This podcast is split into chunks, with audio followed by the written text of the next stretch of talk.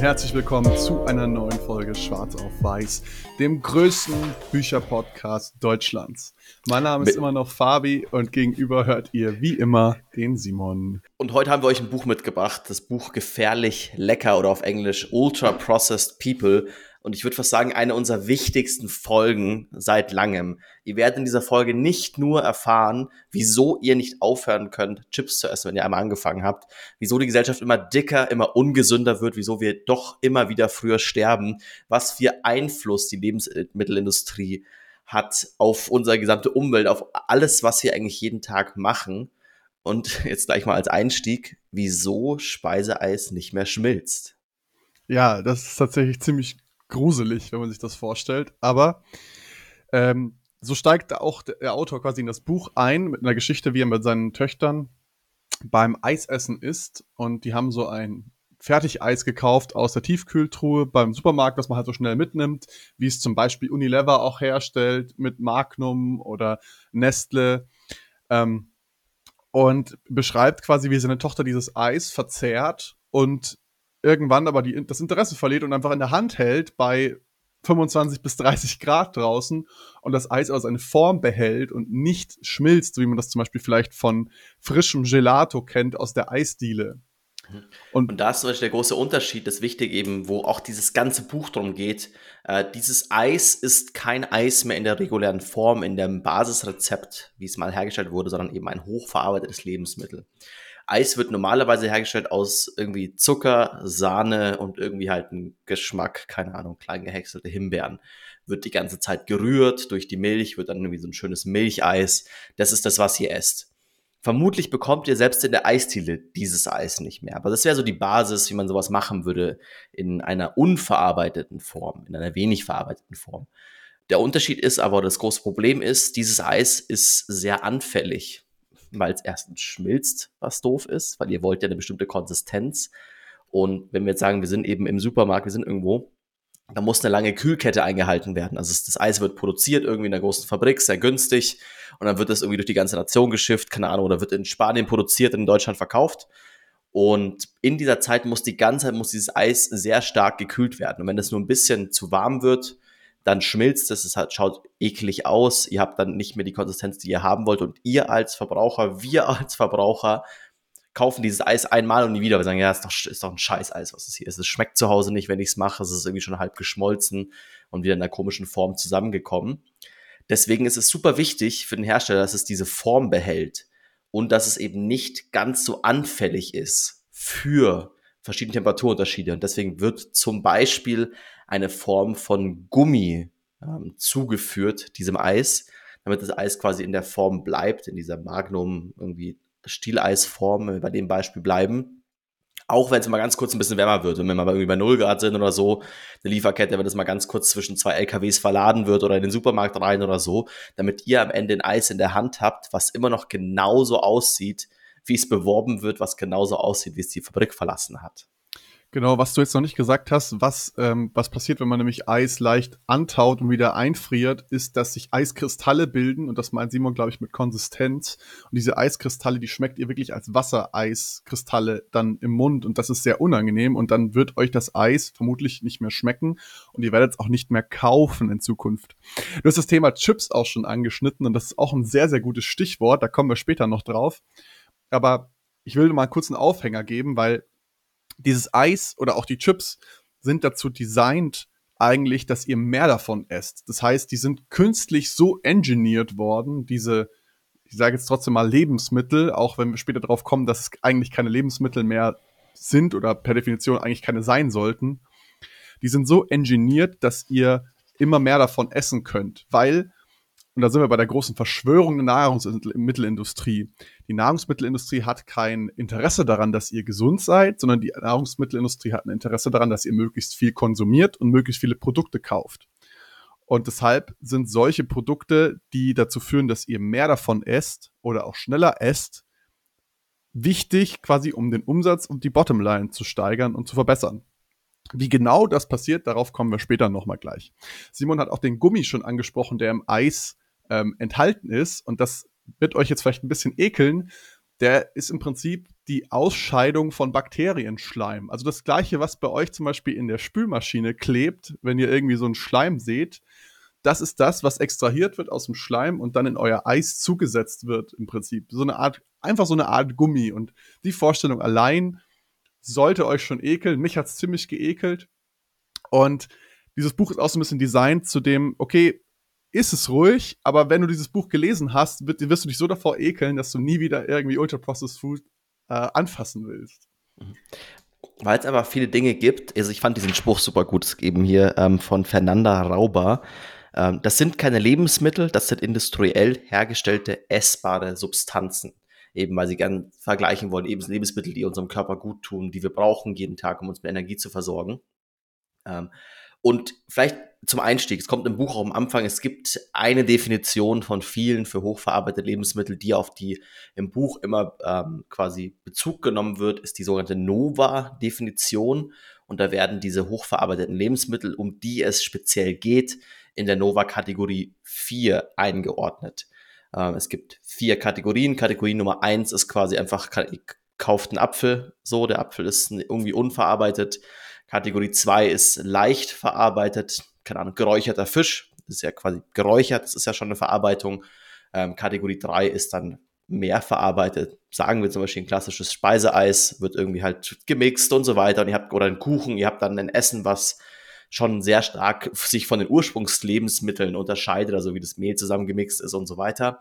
Und dann gibt es die Kategorie 4, um die es heute gehen soll, und zwar Lebensmittel, die hochverarbeitet sind und wie erkennt ihr die? Und der Autor nimmt sich immer als ein Beispiel, ihr schaut auf die Lebensmittelverpackung, vielleicht, wir haben ja auch ein paar Zuhörer, die das Ganze hier beim Kochen hören, vielleicht seid ihr auch irgendwie unterwegs, habt irgendwie einen, einen Energieriegel oder so zur Hand.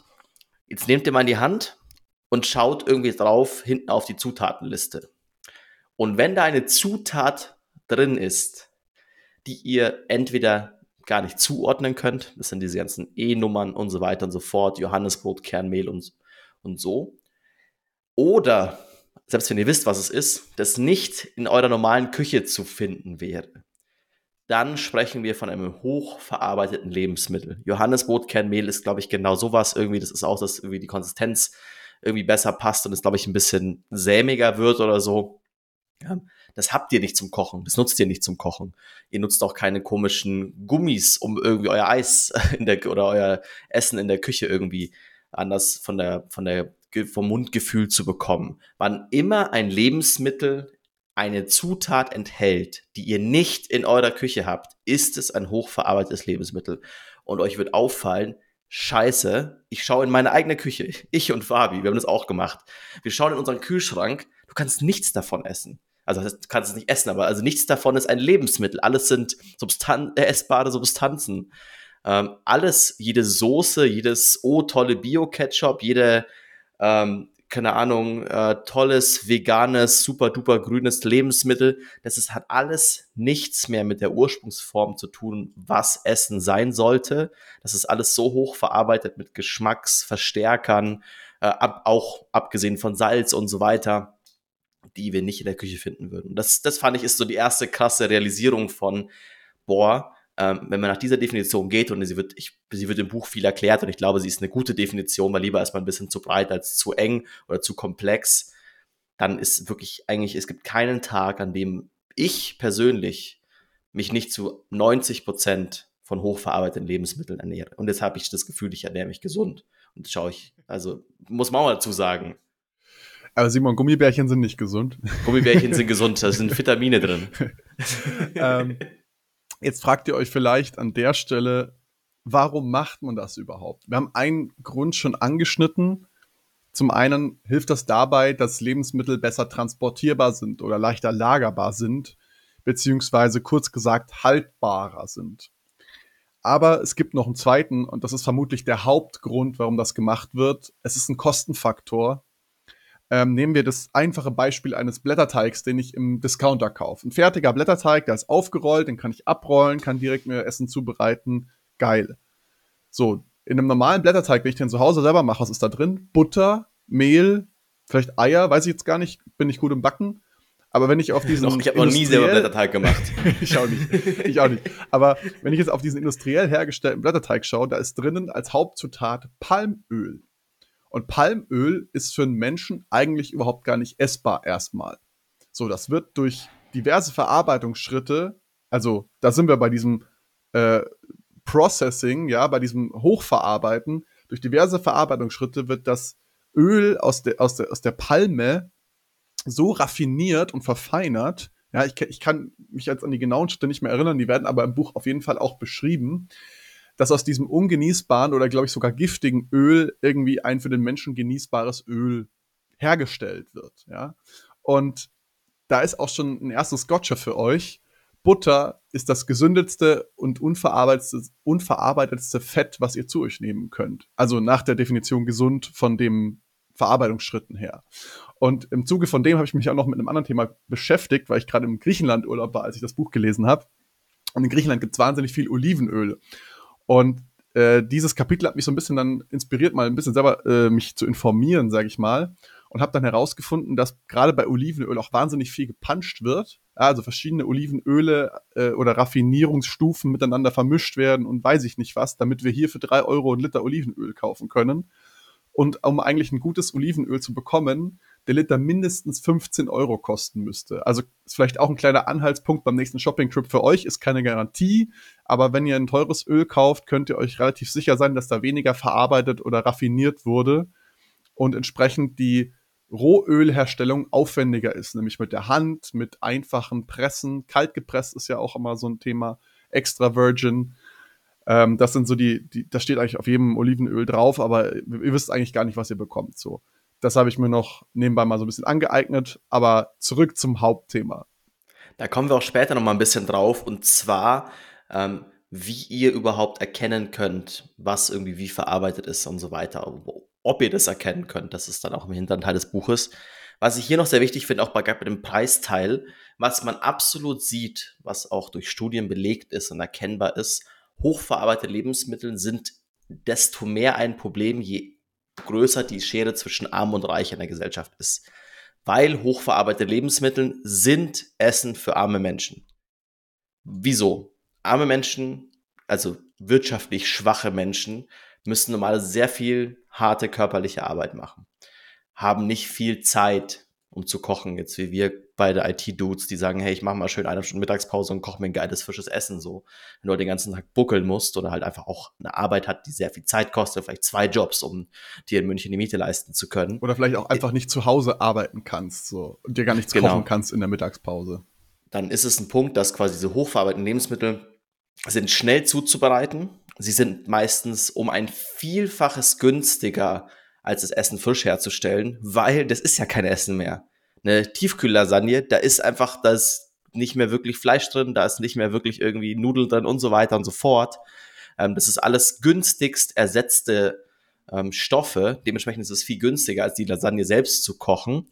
Und da merkt man eben auch, man erkennt noch einen größeren Anteil von quasi Lebensmitteln, die benutzt werden in armen Schichten und dementsprechend auch in Ländern, wo das noch mehr auseinandergeht, dass man sieht es mehr, dass das ein Problem auch ist, in Großbritannien, in Europa im Vergleich zu Deutschland, in den USA auf jeden Fall, wo die Schere zwischen Arm und Reich sehr groß auseinandergeht und das quasi keine Lebensmittelsicherheit gibt. Kommen wir später nochmal dazu, wie dieser Prozess irgendwie in den USA passiert, dass ein Lebensmittel oder ein Zusatzstoff als un unschädlich irgendwie klassifiziert wird, ist der Wahnsinn. Da bin ich, bin ich froh, dass wir da in Deutschland ein bisschen was anderes noch haben. Aber noch einen letzten Punkt zu diesen Kostenersparnis. Also einerseits, dass eben diese Lebensmittel für Menschen sind mit wenig Geld, aber eben auch, dass dieses, das fand ich ganz, ganz spannend, wie das begonnen hat, ähm, dass Speiseeis so ein Ding geworden ist, um wieder auf unser Eisbeispiel zu kommen. Ähm, Eis ist eine Form, Milch länger haltbar zu machen. Heißt, die Milchindustrie hatte das Problem von, hey, wir wussten nicht, wir konnten irgendwie nicht genau absehen, wie viel äh, an einem Tag wie Milch oder innerhalb von einer Woche quasi Milch verkauft wird. Mal mehr, mal weniger müssen wir ganz viel Milch wegschmeißen, also ganz viel Geld verbrennen. Was dann gemacht wurde, ist dieses Milch zu, diese übrige Milch zu nehmen, sie zu Speiseeis zu verarbeiten, was sich sehr viel länger hält. Man es halt einigermaßen durchgehend kühlt und damit auch wieder mehr Profite zu haben. Also viele von diesen ähm, Entwicklungsschritten sind den Unternehmen vielleicht gar nicht mal anzulasten, weil ein Unternehmen irgendwie nicht dafür da ist, uns gesund zu machen. Ein Unternehmen ist dafür da, ganz viel Geld zu verdienen. Und Und da war so der Punkt von den Milchindustrie, die sagen, ja geil, okay, gut, wir können mehr Geld mit verdienen, wenn wir die Milch nicht wegschmeißen, sondern daraus Eis herstellen. Wir können mehr Geld damit verdienen, wenn die Milch nicht wegschmeißen, sondern Babypulver dafür herstellen, quasi für Babygetränke und so weiter und so fort. Also vieles davon hat sich entwickelt aus Problemen, dass Lebensmittel nicht lang genug haltbar sind, ähm, dementsprechend nicht genug verkauft werden, weggeschmissen werden müssen. Und diese Firmen entdeckt haben, ah geil, wenn wir hier ein paar Sachen mitmachen, dann ist das nochmal mehr Profit. Und die, die, das führt jetzt heutzutage, also früher vielleicht war das sogar was Gutes, kann man sagen, ja. Ähm, weniger Müll heißt natürlich auch, wir müssen weniger produzieren, um überhaupt irgendwie die Menschheit versorgen zu können. Heute führt das eher dazu, dass eben immer, ich sage jetzt mal in Anführungszeichen, günstigere oder minderwertigere Stoffe, wie eben das schon angesprochene Palmöl, verwendet werden, um äh, teurere Stoffe wie zum Beispiel Haselnuss äh, zu ersetzen oder Haselnussöl zum Beispiel in der Nutella zu ersetzen. Ja, also äh, Nutella zum Beispiel hat über Jahre hinweg die Palmölkonzentration immer weiter erhöht, sozusagen den Zuckergehalt erhöht, um eigentlich weniger von der teuren Haselnuss verwenden zu müssen, obwohl es ja eigentlich eine Haselnuss-Nougat-Creme ist. Ähm, und jetzt fragt ihr euch vielleicht auch, warum ist das überhaupt ein Problem? Also warum ist das ein Problem, dass immer mehr so ultra-processed Food im Umlauf ist und konsumiert wird. Und man hat in Studien rausgefunden, wenn man Menschen auf eine äh, Ernährungsweise umstellt, die sehr reich ist an diesen hochverarbeiteten Lebensmitteln oder an diesen hochverarbeiteten Substanzen. Und die Menschen dürfen so viel essen, wie sie wollen. Also Kontrollgruppe bekommt frisches Essen, gekocht von geilen Köchen, geil zubereitet, geil auch präsentiert und, und, und. Und die anderen bekommen wirklich einfach nur aus der Dose die Fertiglasagne. Ähm, das war so ungefähr das Setup von der Studie. Dann hat man festgestellt, dass die Kontrollgruppe im Schnitt 500 Kalorien weniger isst, obwohl sie so viel essen können, wie sie wollen, obwohl sie essen können, bis sie satt sind ähm, oder darüber hinaus 500 Kalorien weniger zu sich genommen haben, als die Gruppe, die das hochverarbeitete Essen zu sich genommen hat. Und das über einen Zeitraum von vier Wochen führt dazu, dass die hochverarbeitete Gruppe, glaube ich, im Schnitt zwei Kilo zugenommen hatte. Ja, und das finde ich ist ein sehr schockierender Einblick. Das zeigt auch, dass mit dem Essen, was wir jetzt als Essen bezeichnen, nicht unbedingt alles richtig ist. Ja, also da sind wir wieder beim Thema. Dieses Essen ist nicht nur dafür da, maximalen Gewinn zu erwirtschaften in Form von den Zutaten, also die Einkaufspreise zu reduzieren, sondern ist eben auch dazu designt, dass du möglichst viel davon isst und möglichst viel davon wiederum kaufst. Und das zeigt diese Studie so ein bisschen. Und warum das problematisch für die Volkswirtschaft ist, darauf kommen wir auch gleich nochmal zu sprechen. Aber ihr könnt euch natürlich vorstellen, dass ähm, global gesprochen Übergewicht vor allem dort sehr stark angestiegen ist, wo der Konsum von ultra hochverarbeitetem Essen sehr stark zugenommen hat, ja.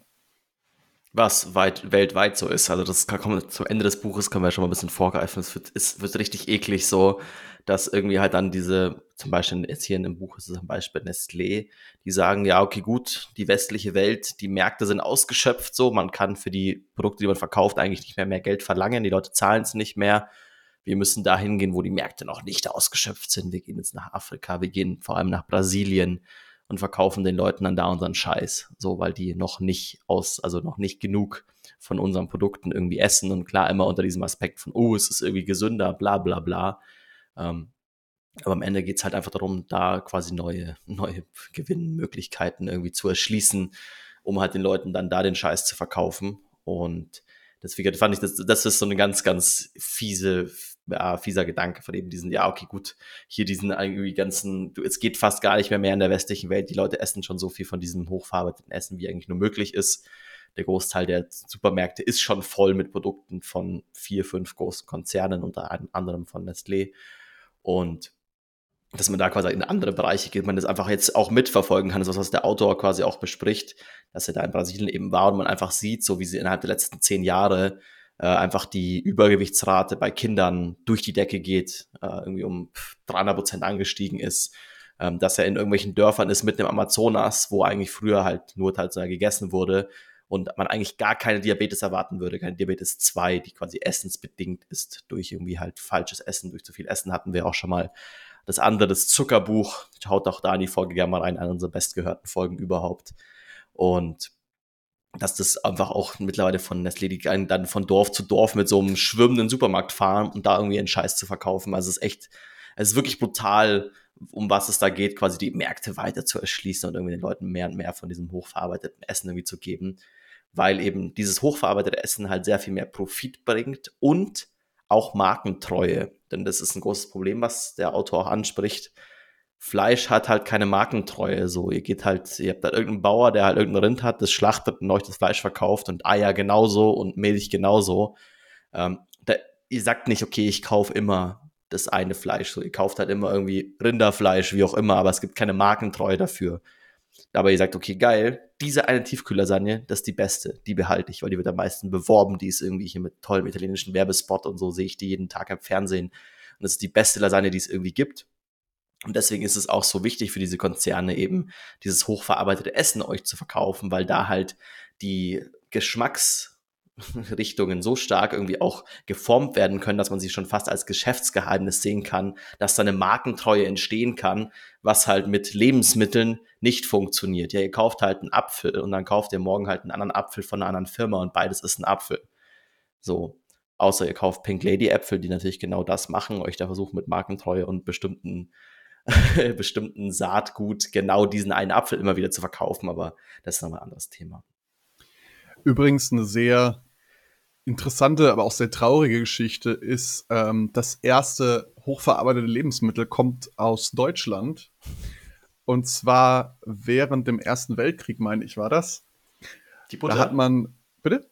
Die Butter? Genau, die Butter. War der Zweite Weltkrieg. Entschuldigung, während dem Zweiten Weltkrieg ähm, hatte man Probleme, sozusagen die Fett, äh, die, das, das Bedürfnis nach Fett ähm, oder Ölen der Bevölkerung zu stillen, weil Butter war damals natürlich sehr teuer und es gab keine Alternative.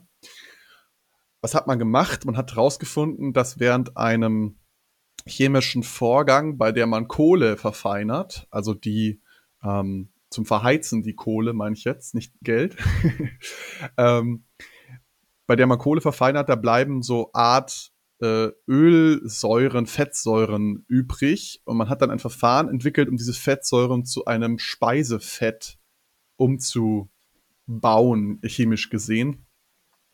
Und ähm, ja, das Traurige an dieser Geschichte ist, man hat das dann an ähm, Inhaftierten in Konzentrationslagern erstmal getestet, diese Lebensmittel, und dann festgestellt, ja gut, so äh, ganz gesund sind die nicht, so ganz in Ordnung sind die nicht. Und man hat sich aber dann trotzdem entschieden, die quasi an Soldaten an der Front zum Beispiel zu verfüttern, sage ich jetzt mal, ähm, weil die durchschnittliche Lebenserwartung dort auch irgendwie nur ein halbes Jahr oder so war und quasi die Spätfolgen äh, von dem Konsum dieser Butter irgendwie erst nach ein paar Jahren aufgetreten sind. Also es ist ganz äh, perfide alles. Genau, das, ähm, waren, das waren Seifenhersteller, also auch wieder hier äh, quasi man Seife Haushaltsseife wird hergestellt aus Kohle oder auch als Öl. Quasi ganz viel als Grundstoff, dann eben mit viel chemischen Prozessen, viel Magie. Ähm, und dann gab es wieder, wiederum einen Abfallstoff, den die weggeschmissen haben. Und er meinte, hey, diesen Abfallstoff, den können wir doch weiterverwerten. Hat es irgendwie hinbekommen, da irgendwas Genießbares draus zu machen, mit dann noch irgendwie Farbstoff und irgendwie so, dass es einigermaßen auch wie Margarine geschmeckt hat. Und dann eben wurde das hauptsächlich auch an U-Boot, an die U-Boot-Legionen irgendwie oder ich glaube Legionen, keine Ahnung, was dieses Wort bedeutet, aber an diese Mannschaft in den U-Booten verfüttert, weil die hatten eh nur eine Lebenserwartung von durchschnittlich 60 Tagen, bis sie abgeschossen wurden. Dann war so, ja, okay, gut. Äh, bis dahin wird die Butter sich schon nicht umbringen und oder halt dieses künstliche, diese Pampe, die irgendwie aussieht wie Butter. Ähm, und aus diesem, aus dieser Seifenfirma ist danach, dann sind eigentlich so die vier, fünf großen Deutschland Chemieunternehmen entstanden, weil das dann irgendwann zerschlagen wurde, weil die halt super krasse Nazi-Vergangenheit auch hatten. Dann zum Beispiel, ich glaube, heute BASF ist ein Teil davon, von diesen Chemieunternehmen oder von diesen frühen Chemieunternehmen und so.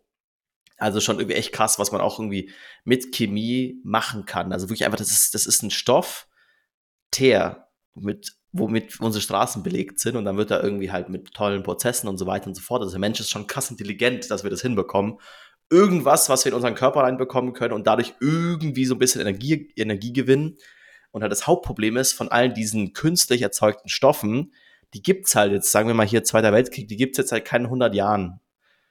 Und natürlich konnte der Körper sich nicht unser Lieblingsthema, evolutionär auf diese Stoffe einstellen.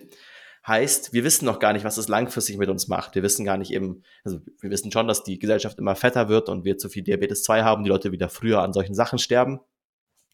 Aber wo das genau herkommt und vermutlich hat, haben die Lebensmittel, die wir zu uns nehmen, einen großen Anteil daran. Übrigens auch einer der ersten Süßstoffe wurden, glaube ich, sogar vor dem Ersten Weltkrieg entwickelt, nämlich Saccharin. Und man hat mittlerweile in Studien auch herausgefunden, dass Süßstoffe eine ähnliche Reaktion vom Körper auslösen wie Zucker. Weil was passiert, wenn wir Zucker zu uns nehmen? Wir haben Geschmacksrezeptoren auf der Zunge, die feststellen, okay, jetzt kommt was Süßes und den Körper schon mal darauf einstellen, okay, du musst jetzt hier gleich den Zucker spalten und irgendwie deinen Blutzuckerspiegel regulieren.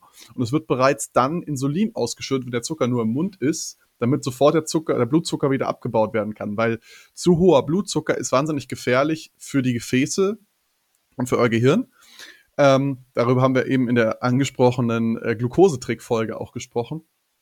Und das heißt, der Körper reguliert sofort den Zucker runter und dann kommt ihr in, in so einen, in, in, erst in so einen Blutzuckerspike, dann kommt der Insulinspike und der Blutzuckerspiegel fällt wieder nach unten, tiefer als auf den vorherigen Wert und dann habt ihr so eine Heißhungerattacke. So, wenn ihr jetzt puren Zucker zu euch nehmt. Und das Gleiche passiert aber eben auch bei Süßstoff, weil der Mund denkt, süß, okay, ich muss Insulinspiegel hochfahren.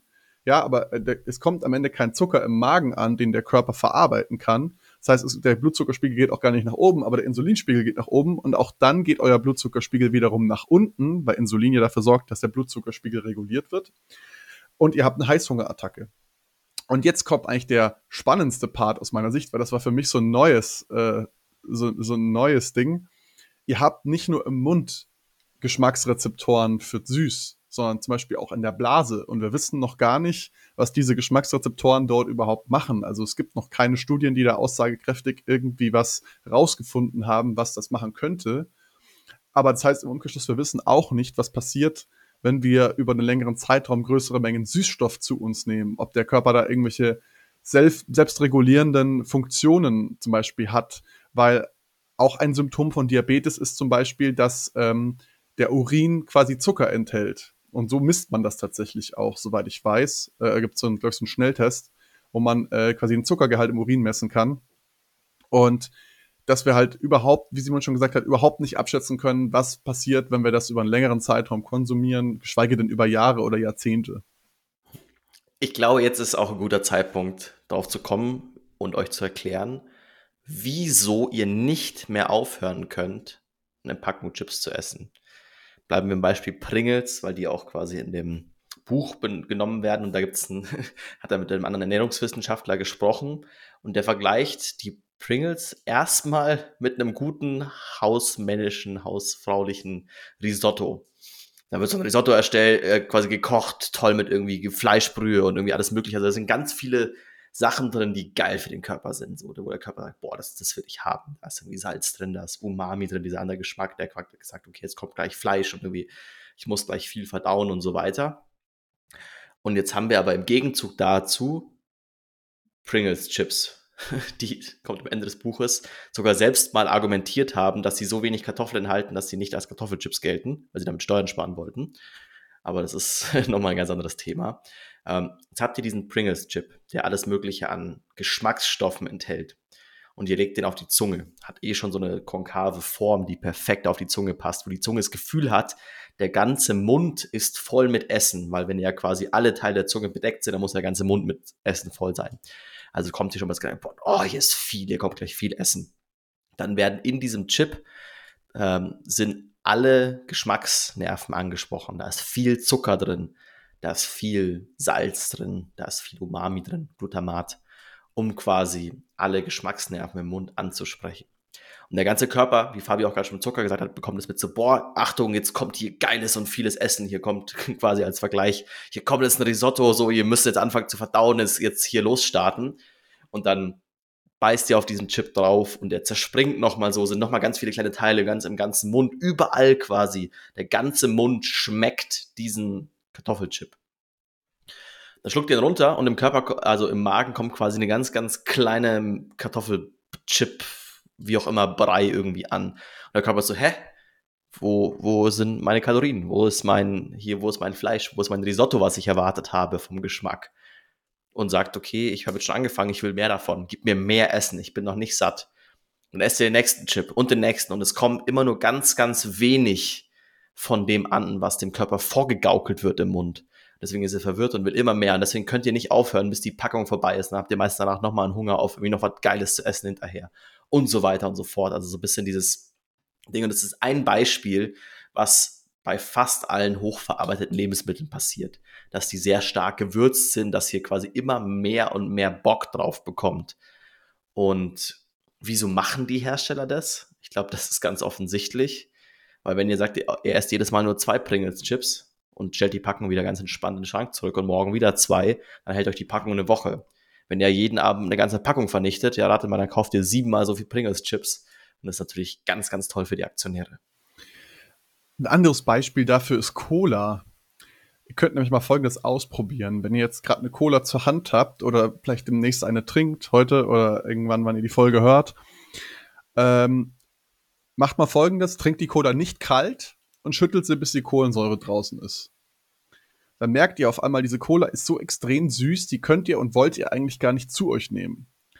Und dieser Zucker ist eigentlich der Grund, warum wir die Cola so geil finden oder warum wir immer wieder zur Cola zurückkehren, weil dieser Zucker im Körper ankommt und sagt, boah, okay, das ist ein gutes Lebensmittel, das bringt dir Energie, das hat hier mega Nährwerte, ist mehr davon, gib mir mehr davon kann, by the way, auch an einer genetischen Prädisposition liegen, die ihr vielleicht habt. Das heißt, wenn ihr zum Beispiel bestimmte Gene habt, seid ihr vielleicht anfälliger auch dafür. Ähm, aber all in all, quasi diese Zuckerüberdosis wird übertüncht, indem wir halt die Cola immer kalt trinken. Also aus irgendeinem Grund schmecken wir es dann nicht so sehr, dass es so süß ist. Und eben diesen Zucker mit Säure kombinieren. Das heißt, auch, auch die Säure. Sprudel so. Genau, durch den Sprudel. Dadurch ähm, dadurch gaukelt euch die Cola sozusagen mehr oder weniger vor, dass sie gar nicht so süß ist, wie sie eigentlich ist. Und das, den gleichen Trick benutzen auch äh, tatsächlich Köche viel, indem sie halt süß, sauer, salzig kombinieren beim Kochen. Ähm, und dann auch mehr Fett reinhauen und was weiß ich. Aber das sorgt alles dafür, dass es geiler schmeckt am Ende, mehr oder weniger. Ja, bei der Cola ja auch so. Es, es schmeckt am Ende geiler. Es schmeckt geil im Mund. Wie Simon gerade beschrieben hat, ist es ein wahnsinniges Geschmackserlebnis, so ein Pringle zu essen. Eben genauso die Cola zu trinken. Aber auch hier ist das Lebensmittel eben so designt, dass es euch fast schon, ja, man kann fast schon von der Sucht sprechen, dass es euch süchtig macht, mehr davon zu konsumieren. Und hier ist eben auch, also nochmal so als Gegenteil, ist auch was, was jetzt auch in normalen Lebens-, also in normalen Gerichten vorkommt. Kennt man zum Beispiel irgendwie aus der italienischen Pasta. Da ist dann ganz viel Fett mit Tomatensauce, die säuerlich ist und dann kommt dann noch Zucker dazu und so weiter. Also es gibt es auch in der traditionellen Küche, aber natürlich halt einfach on Steroids erkannt und wirklich ausgenutzt, halt dann in der Küche oder halt in dieser hochverarbeiteten, in diesen hochverarbeiteten Lebensmitteln, die halt mit diesen Schritten versuchen, euch mehr, mehr dazu von, zu verkaufen und euch auch wieder markentreu zu machen. Weil wenn ihr sagt, ihr esst jetzt quasi zwei verschiedene Schokoriegel, und der eine ist irgendwie halt so relativ normal designt, irgendwie halt Schokolade, Milch, ich habe keine Ahnung, was dran ist, irgendwie halt so Zeug halt. Ähm, und dann halt nochmal ein optimierter, der vielleicht ein bisschen säuerlich auch ist, der noch einen Geschmack hat, so, vielleicht zum Beispiel eben mit so Karamell, oh, so, so noch ein gesalzenes Karamell mit rein, dann kommt das Salzige noch. Durch das Salzige könnt ihr wieder mehr Süßes essen und dieses Ding bringt euch noch mehr Flash in euer Hirn rein. Das Hirn sagt, boah, geil dieser eine Schokoriegel von dieser Marke, das ist der beste, den will ich immer wieder haben. Deswegen greift ihr auch immer wieder dazu. Also ihr werdet einfach merken, dass ihr dieses Verlangen nach bestimmten Lebensmitteln, das habt ihr nicht bei Lebensmitteln, das habt ihr nur bei diesen hochverarbeiteten essbaren Substanzen. Ihr werdet nie sagen, boah, geil, ich muss jetzt ganz viel, ich muss so viel Brokkoli essen, bis es mir schlecht geht. Wer von euch kennt es nicht? Also ich kenne es auf jeden Fall, zu sagen, hey, man isst dann irgendwie, man hockt dann vom Fernseher und dann isst man irgendwie eine Tüte Chips, dann bist du, oh, jetzt will ich noch was Süßes, dann knallst du noch eine Tüte Gummibärchen rein und dann bist du, ah, jetzt kommt eigentlich noch mal irgendwas, dann blickst du da so in deinem Elend und denkst dir, boah, wieso, wieso habe ich das gemacht? Und hier ist vielleicht auch ein bisschen das Ding für euch, die, so, es ist nicht eure Schuld. So, ja, es ist irgendwie eure Schuld, das zu kaufen.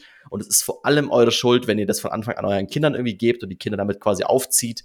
Aber es ist einfach auch, es ist ein Kampf, den ihr eigentlich nicht gewinnen könnt weil so, es werden eure urinnensten Instinkte quasi ausgenutzt. Und wenn ihr diese Lebensmittel zu Hause habt, ihr werdet sie einfach überkonsumieren. Es ist nicht anders möglich.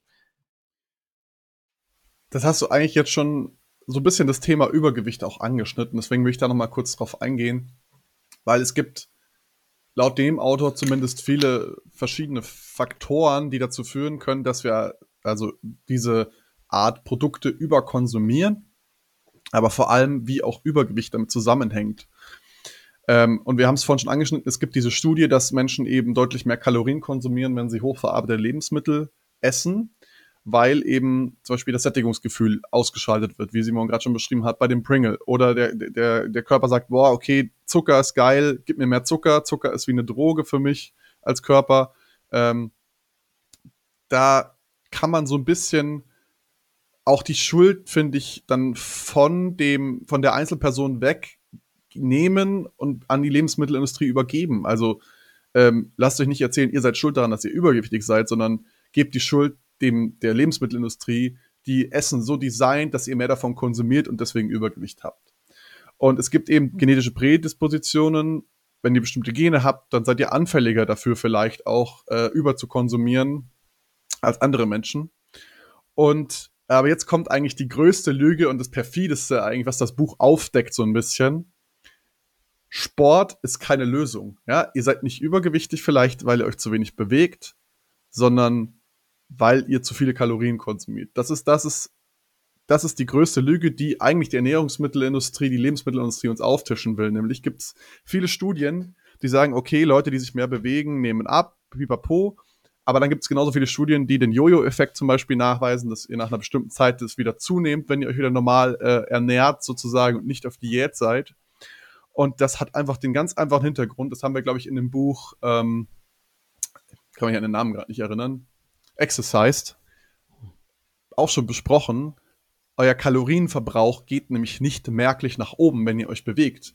Das heißt, wenn ich jetzt eine Stunde ein Workout mache, verbrenne ich vielleicht minimal mehr Kalorien, als wenn ich jetzt still sitze und irgendwie am Schreibtisch arbeite. Aber eben nicht so viel, wie ihr normalerweise annehmen würdet, dass ihr es tut, weil euer Körper in der Zeit zum Beispiel andere wichtige Körperfunktionen deaktiviert. Also zum Beispiel die Verdauung wird halt dann deaktiviert, während ihr beim Sport seid. Das heißt, dass die Energie einfach nur auf die Bewegung konzentriert werden kann danach läuft die Verdauung wieder an. So. Also der Körper ist immer in so einer Art kalorischen Gleichgewicht, sage ich jetzt mal. Und ihr könnt den Verbrauch nicht so stark erhöhen durch Bewegung, dass ihr das kompensieren könnt, was ihr an mehr Kalorien zu euch nehmt über hochverarbeitete Lebensmittel. Und jetzt kommt das perfide daran eigentlich. Viele dieser Studien, die das behaupten, sind nämlich finanziert oder unterstützt von den Nahrungsmittelkonzernen, wie zum Beispiel Coca-Cola, wie Unilever, wie Nestle, die die Forschenden an der Stelle eben mit Fördermitteln unterstützen. Diese Fördermittel müssen eigentlich deklariert werden. Das wird wohl aber häufig anscheinend nicht gemacht, ja, was aber auch an, eigentlich eine Todsünde sein sollte in der wissenschaftlichen Community, soweit ich das äh, im Kopf habe.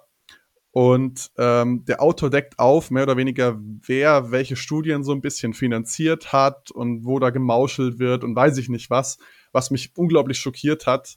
Ähm, dass das alles eigentlich nur gemacht wird, um den Leuten zu sagen, ihr seid selber schuld, dass ihr übergewichtig seid, bewegt euch mehr, dann seid ihr nicht mehr übergewichtig, aber Hauptsache ihr konsumiert unsere Produkte.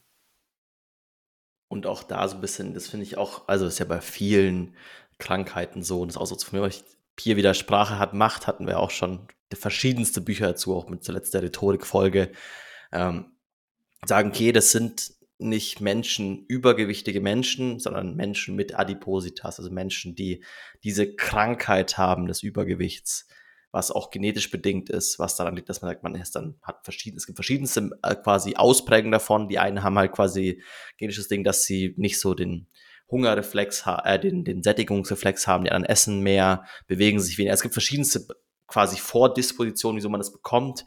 Aber es ist eben eine Krankheit, die man da hat. Man sollte diese versuchen, diese Menschen zu unterstützen. Und es ist auch was, ähm, dass die gesamte Menschheit oder dass wir irgendwie mittlerweile, ich glaube, irgendwie 60, 70 Prozent übergewichtige Menschen in unserer Gesellschaft haben. Ähm, Menschen mit Übergewicht, hier, ich mache auch den Fehler schon wieder. Ähm, ist der Punkt, dass wir sagen, okay, gut, ähm, das kann nicht mehr nur die Schuld des Einzelnen sein. Das muss was mit der Gesellschaft zu tun haben. Das muss was mit unseren Lebensmitteln zu tun haben. Und eben hier das Buch gibt viele, viele Ideen, an was es liegen kann. Und vor allem hochverarbeitete Lebensmittel werden hier quasi als Problem gesehen. Ähm, eben nochmal wichtig, dass auch mit diesem ganzen Sport, dass man sagt, okay, man hat dieses, okay, ich mache Sport und ich habe am Ende des Tages nicht viel weniger Kalorien verbraucht. Also irgendwie, Man pendelt anscheinend zwischen zweieinhalb und 3000. Habe ich auch schon andere Studien zugehört. Ist auch irgendwie egal, aber der Grundgedanke ist quasi, okay, wenn ihr viel Sport macht, dann hat der Körper quasi wenig Energie für andere Körperfunktionen. Wenn ihr keinen Sport macht für, ähm, für äh, dann quasi wird diese Energie auch andere Körperfunktionen irgendwie angewendet. Was ganz, ganz wichtig, und das fand ich auch ein super, super geiles Gottschalk in dem Buch, äh, nicht heißt, Sport ist überflüssig.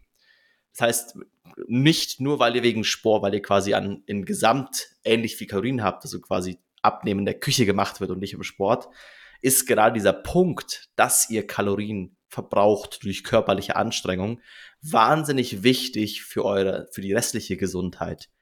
Weil es werden erhäuft, es werden gehäuft quasi Depressionen diagnostiziert, es wird, werden gehäuft andere Probleme im Körper diagnostiziert, wenn der Körper einfach zu viel Zeit hat für Scheiß.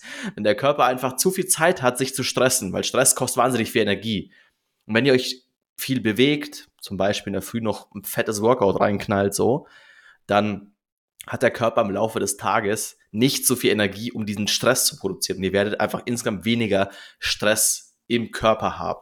Deswegen auf jeden Fall, Sport ist super wichtig für eure Gesundheit. Lasst uns das bitte hier nicht falsch verstehen in dieser Folge. Nur weil man quasi im Gesamtding sagen kann, okay, vermutlich werdet ihr durch Sport nicht groß abnehmen, sondern am Ende geht es immer darum, was ihr noch zu dem Sport esst. Was könnt ihr jetzt konkret tun, um diese hochverarbeiteten Lebensmittel zu vermeiden? Und das ist eigentlich eine sehr, sehr schwierige Frage, weil Simon hat es am Anfang schon angesprochen, es lässt sich kaum vermeiden. Aber was ihr tun könnt, wenn ihr einkaufen geht und irgendwie ein Lebensmittel in der Hand habt, schaut doch beim nächsten Mal einfach darauf, ob irgendwas auf der Zutatenliste steht, was ihr nicht zuordnen könnt, was sich vielleicht nicht in eurer Küche befindet. Ja, also es können auch leicht verarbeitete Lebensmittel äh, schon hochverarbeitet sein, wenn sie zum Beispiel aggressiv beworben werden. Das ist auch ein Kriterium tatsächlich für ein hochverarbeitetes Lebensmittel laut dieser Nova-Definition, wenn es sehr aggressiv beworben wird. Ja, also wenn wir zum Beispiel einen bestimmten Käse nehmen, der mit einer Käsemarke beworben wird, der eigentlich schmeckt oder austauschbar ist. Ja, also ein spezieller Käse kann ja mit einem anderen Käse ausgetauscht werden, behaupte ich jetzt einfach mal ähm, und der sehr aggressiv beworben wird, selbst dann kann das schon ein Kriterium für ein hochverarbeitetes Lebensmittel sein.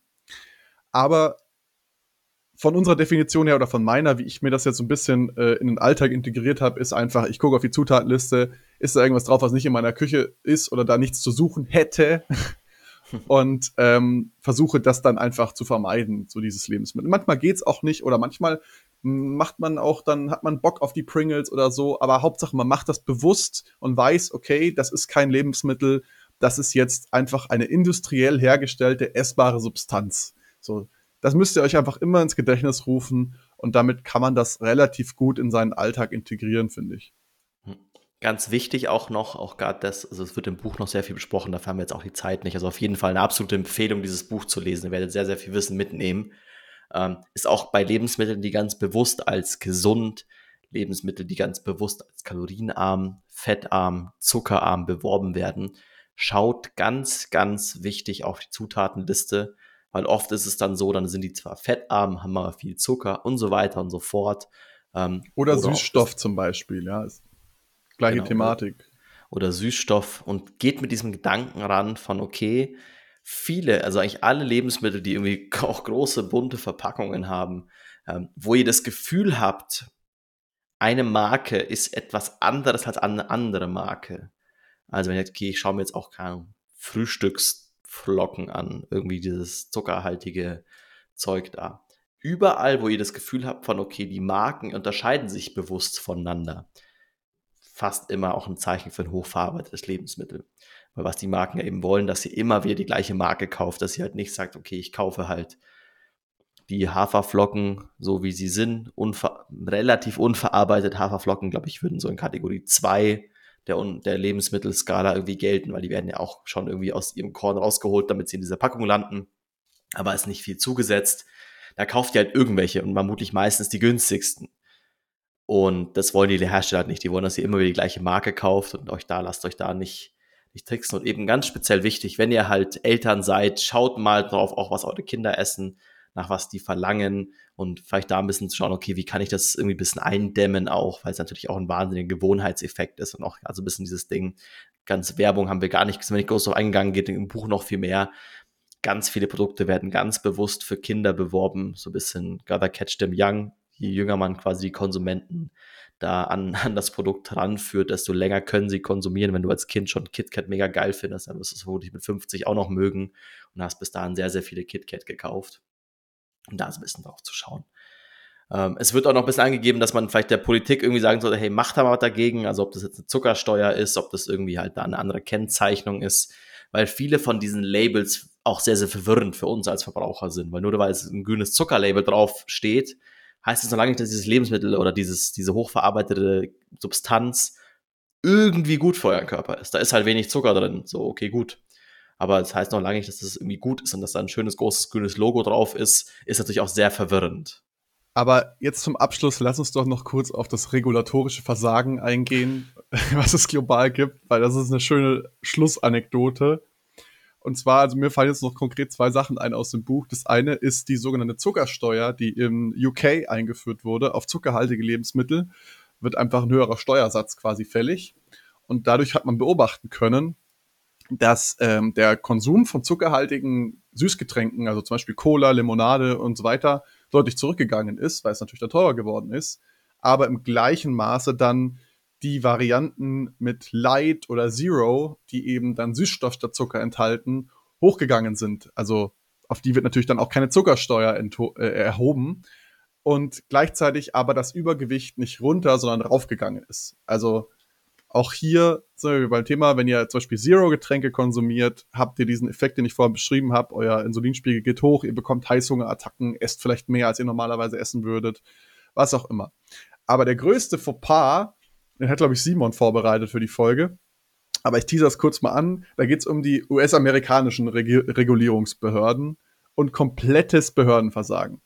Genau, und da ist so ein bisschen so ein Punkt, da geht es quasi um Lebensmittelzusatzstoffe, also gerade diese ganzen E-Nummern und so weiter. Quasi Stoffe, die wirklich komplett von null erfunden wurden. Also eben genau dieser Punkt von, ich mache aus Straßenteer irgendeinem Butter, ich mache aus Straßenteer irgendeinen Zusatzstoff, der irgendwas kann, dass es dickflüssiger wird und so weiter. Und irgendwann hat dann, haben, hat dann irgendwie die amerikanische, ich glaube, FDA, Food Drug Admission, bla bla bla, ähm, irgendwie erkannt von, ja, das ist irgendwie nicht so gut, wir müssen da was dagegen tun. Und da gibt es jetzt den Prozess, es gibt, glaube ich, drei Wege. Einmal den so richtig approven zu lassen, das macht keiner, weil es mega aufwendig ist, das ist ähnlich wie zu einer Medikamentenzulassung. Dann gibt es die Möglichkeit quasi, das so ein bisschen als unbedenklich erklären zu lassen. Dann gibt man das quasi der ähm, dieser FDA zum Check. Und wenn die sagt, hey, ja, ist unbedenklich, dann darf das quasi in Lebensmittel benutzt werden. Ist eh schon kein extrem krass guter Test, aber noch, weil die nicht so viel dürfen, weil die nicht so viel testen können, quasi als Behörde. Ähm, aber jetzt kommt, jetzt kommt dieses krasse Behördenversagen. Ähm, es gibt noch einen dritten Weg. Und der dritte Weg ist, der Hersteller sagt selbst, es ist unbedenklich. Hat quasi eigene Experten, die sagen, ja, ich als Experte sage auch, das ist unbedenklich. Ähm, ich bin studierter Informatiker und deswegen kenne ich mich wahnsinnig gut aus mit Lebensmitteln. Und ich sage, das ist unbedenklich und dann sagt das Unternehmen, okay, unbedenklich und darf das verkaufen. Und das ist halt deswegen so ein großes Problem, weil das halt Stoffe sind, die im Körper nicht, die kommen in der Natur nicht vor, die haben wir in der Natur nicht zu uns genommen. Deswegen wissen wir nicht, was sie mit dem Körper dauerhaft machen, auf kurze, lange Dauer. Es werden auch immer wieder Stoffe dann quasi verboten. Ich meine, ich glaube, gerade eben ist ja auch einer der Süßstoffe, ähm, da sehr stark in der Kritik, weil die WHO da quasi der Süßstoff, glaube ich, der in Cola Light dann ist, auch erkannt, dass es krebserregend ist oder stark krebserregend du meinst sein Aspartam, kann. oder? Ich weiß es nicht mehr genau. Ich glaube Aspartam, ja. Cola Light ist nicht gesund für euch, falls ihr das noch nicht wusstet. Ähm, und ähm, dann sagen, okay, gut, dann werden immer wieder verboten, aber es geht alles viel zu langsam und auch diese Behörde hat irgendwie 100 Leute, äh, und ungefähr so viel Budget wie irgendwie, ich glaube, nur das Budget für Marketing für Babynahrung irgendwie in der Lebensmittelindustrie. Also halt hat quasi hat keine Chance. Diese Behörde denkt, sie tut viel, weil die haben auch alle viel Arbeit den ganzen Tag, aber sie schaffen halt nur einen Bruchteil der eigentlichen Zusatzstoffe irgendwie zu testen und irgendwie das zu vergleichen. Und das große Problem ist, in hochverarbeiteten Lebensmitteln, ihr bekommt das gar nicht mit. Also quasi in dem Beispiel im Buch geht es um eine ähm, um ein Maisöl, glaube ich. Es ging um ein Mais, Maisöl, äh, um Mais, gibt es Maisöl oder Kernöl oder so, ähm, was im Vergleich zu vorher, nee, stimmt, Maisöl, was quasi nee, als Abfallprodukt in dieser Öl in dieser Kraftstofferzeugung für Biokraftstoff quasi genutzt wird, äh, quasi abfällt. Ähm, also es gibt, man kann es direkt aus der Pflanze herstellen oder eben es in, in diesem chemischen Prozess von wir stellen dafür Autobenzin her, fällt das irgendwie nochmal ab. Und das ist natürlich was, was man nicht wegschmeißen möchte, sondern den Leuten wiederum verkaufen will. Und deswegen ähm, wurde das quasi versucht irgendwie zuzulassen. Die Behörde hat gesagt, okay, nee, finden wir nicht korrekt. Dann haben die gesagt, okay, gut, wir brechen die Zulassung ab. Da muss die Behörde sagen, okay. Und dann haben die von mit den eigenen Experten gesagt, von ja, das passt schon, ist schon gesund so. Ich als Informatiker, ich kenne mich da aus. Äh, das erlauben wir. Ähm, auch noch als anekdotisches Beispiel quasi ist in dieser Zulassungsschrift an die Behörde wurden sogar Bilder verwechselt von irgendwie, da war dann der HIV-Virus, die chemische Aussammelung anstatt dieses Öls und so. Also sieht man auch, wie genau und wichtig die Experten Experten in Anführungszeichen da gearbeitet haben. Aber für euch als Konsumenten, wir haben keine Ahnung, ob das irgendwo drin ist. Weil da steht halt Maisöl drauf. Und ihr wisst halt nicht, kommt es aus echtem, hochverarbeiteten Maisöl oder ist es ein Abfallprodukt irgendwie von, ähm, von irgendeiner Kraftstoffherstellung. Also das ist halt auch so dieses große Problem, dass diese ganzen Zusatzstoffe, diese Hersteller halt überhaupt nicht transparent sind. Also auch wenn ihr irgendwelche E-Nummern, wie auch immer, auf euren Lebensmitteln seht. Ihr wisst ja wiederum nicht, welche Firma hat wiederum diesen Stoff hergestellt als Vorstufe zu dem, keine Ahnung, Nestle, was die da quasi zusammenmischen. Die stellen meistens die chemischen Stoffe nicht selbst her, sondern kaufen die zu. Und da ist so dieses, also man merkt diese immense Verwirrung und dieses immense komplexe System und kann euch nur an die Hand geben, je mehr ihr selber kocht von Grundstoffen, desto besser für euch und alle um euch herum gerade diese Aromenhersteller und Zusatzstoffhersteller sind auch sehr im Dunklen. Die kennt man in der breiten Öffentlichkeit auch nicht. Da gibt es auch nur sehr, sehr wenige, die das im großen Stil machen. Und die wollen natürlich auch nicht, dass das rauskommt. Ich meine, das Beispiel vom Behördenversagen, was Simon gerade gezeigt hat, gilt natürlich für die USA. Aber da das Buch aus, äh, der Autor ist quasi Brite, ähm, ist da durchaus vielleicht auch was rauszuziehen für die Europäische Union. Ich weiß es nicht genau, aber auf jeden Fall sollte die Politik da einschreiten und da zumindest ähm, die Deklarationspflichten vergrößern, dass der Konsument wenigstens selbst entscheiden kann, okay, ich will jetzt kein Öl her äh, konsumieren, was vielleicht bei der Kraftstoffproduktion hergestellt wurde und wo vielleicht noch irgendwelche Mineralölrückstände oder sonst was drinnen ist. Ähm, genau, also einfach mal hier der Appell an die Politik, bitte tut was dagegen und ich glaube, so wie der Auto das framet zumindest, dass das wirklich mal ein sinnvoller Schritt sein könnte, um die zunehmenden Raten des Übergewichts der Bevölkerung wieder in den Griff zu bekommen und die Gesundheitskassen zu entlasten. Und für euch bleibt nur zu sagen, holt euch das Buch. Es ist wirklich ein cooler Read. Es ist ein bisschen lang, hat glaube ich 400 Seiten oder so, aber es ist also echt super, super spannend. Ganz viele Geschichten, die wir noch gar nicht angesprochen haben. Ähm, und wenn ihr weiter und immer wieder so tollen Content haben wollt, dann klickt doch jetzt irgendwie da auf euren Subscribe-Button, auf euren Glocke-Button. Ihr wisst es selbst, wie es am besten geht in eurer Plattform, Spotify eben, Subscribe und Glocke. Und dann hören wir uns. Bis in zwei Wochen. Macht's gut. Ciao.